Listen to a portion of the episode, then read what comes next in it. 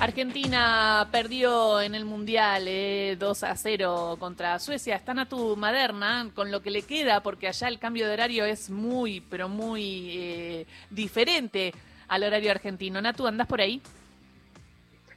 Una y 26 de la madrugada. Dice, ¿cómo les va a ustedes? Buenos días para ustedes, buenas madrugadas para acá en, en Oakland. ¿Cómo están? Bien, bien. Bueno, medio triste, pero sabíamos que era un partido difícil también por el nivel que tenía ¿no? E, el otro equipo. Por supuesto, por supuesto. Eh, la verdad que las caras largas, eh, los, los, ojos colorados, los hombros, viste, bajos y, por supuesto la, angustia de, muchas jugadoras que hoy se despidieron de, de la selección argentina, porque encima esa es la cuota adicional, dice que hay que agregarle a, este partido fundamentalmente, pero al Mundial en general, porque sabíamos de antemano, antes de arrancar esta Copa del Mundo, que la Argentina se jugaba muchas cosas.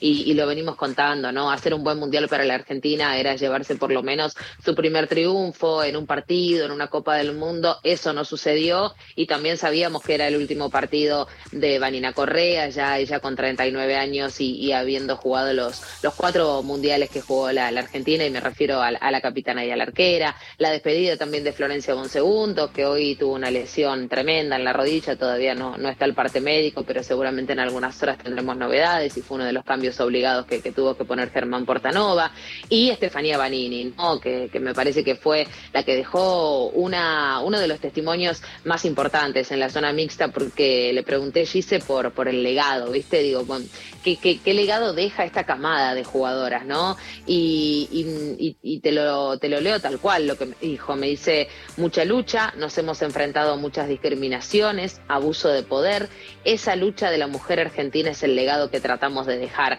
Y esto habla un poco también, Gise, de, del marco general que, que, tiene el fútbol femenino en la Argentina, que, que no habla solo de fútbol, porque lo que dijo Estefanía Banini me parece que demuestra un poco eso, ¿no? A través del fútbol muchas mujeres también se, se han animado a levantar la voz, muchas jugadoras han entendido cuáles son sus derechos, muchas futbolistas han entendido que la potencia de lo colectivo tiene mucho más que ver eh, que con las individualidades y eso también no solo fuera del campo de juego, sino también adentro. Así que el saldo eh, en resultados es negativo. La Argentina no jugó un buen mundial, esto también hay que decirlo. Contra Italia se nos escapó en el minuto 87, contra Sudáfrica logramos eh, una remontada también histórica en el segundo tiempo, pero nos faltó y, después lo que acabamos de vivir en Hamilton contra, eh, contra Suecia, pero estamos hablando de una de las potencias. Pero yo te digo, y me parece que es acá donde vamos a tener que empezar a hacer balances,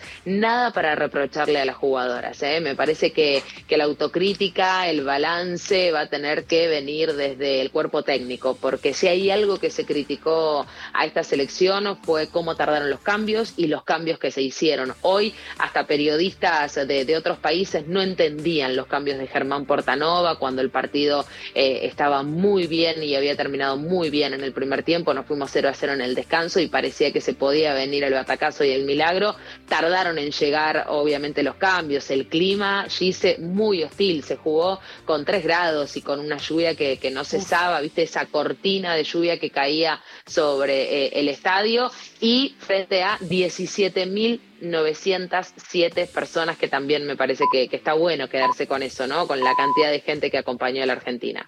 Bueno, y ahora a seguir cubriendo el Mundial, vamos a, seguir eh, charlando. Eh, Brasil también se queda afuera, ¿no? Brasil se quedó afuera, dice, sí, Brasil se quedó afuera y, sigue Colombia, ¿no? Digo, me parece también que son algunas de las cosas que, deja este mundial, ¿no? Empezar a pensar qué hicieron las selecciones sudamericanas que continuaron y qué pasó con las que no. Bueno, se pueden hacer cosas, eh, me parece que va ahí eh, el análisis y el foco a partir de ahora y cómo sigue, ¿no? Colombia que va a ser la única representante de Sudamérica, por lo menos eh, en octavos. Gracias, Natu, estamos en contacto. Besos y descansa. Obvio, un beso grande para todos. Natalia Maderna cubriendo el Mundial de la selección femenina eh, allí. Diez y media llegan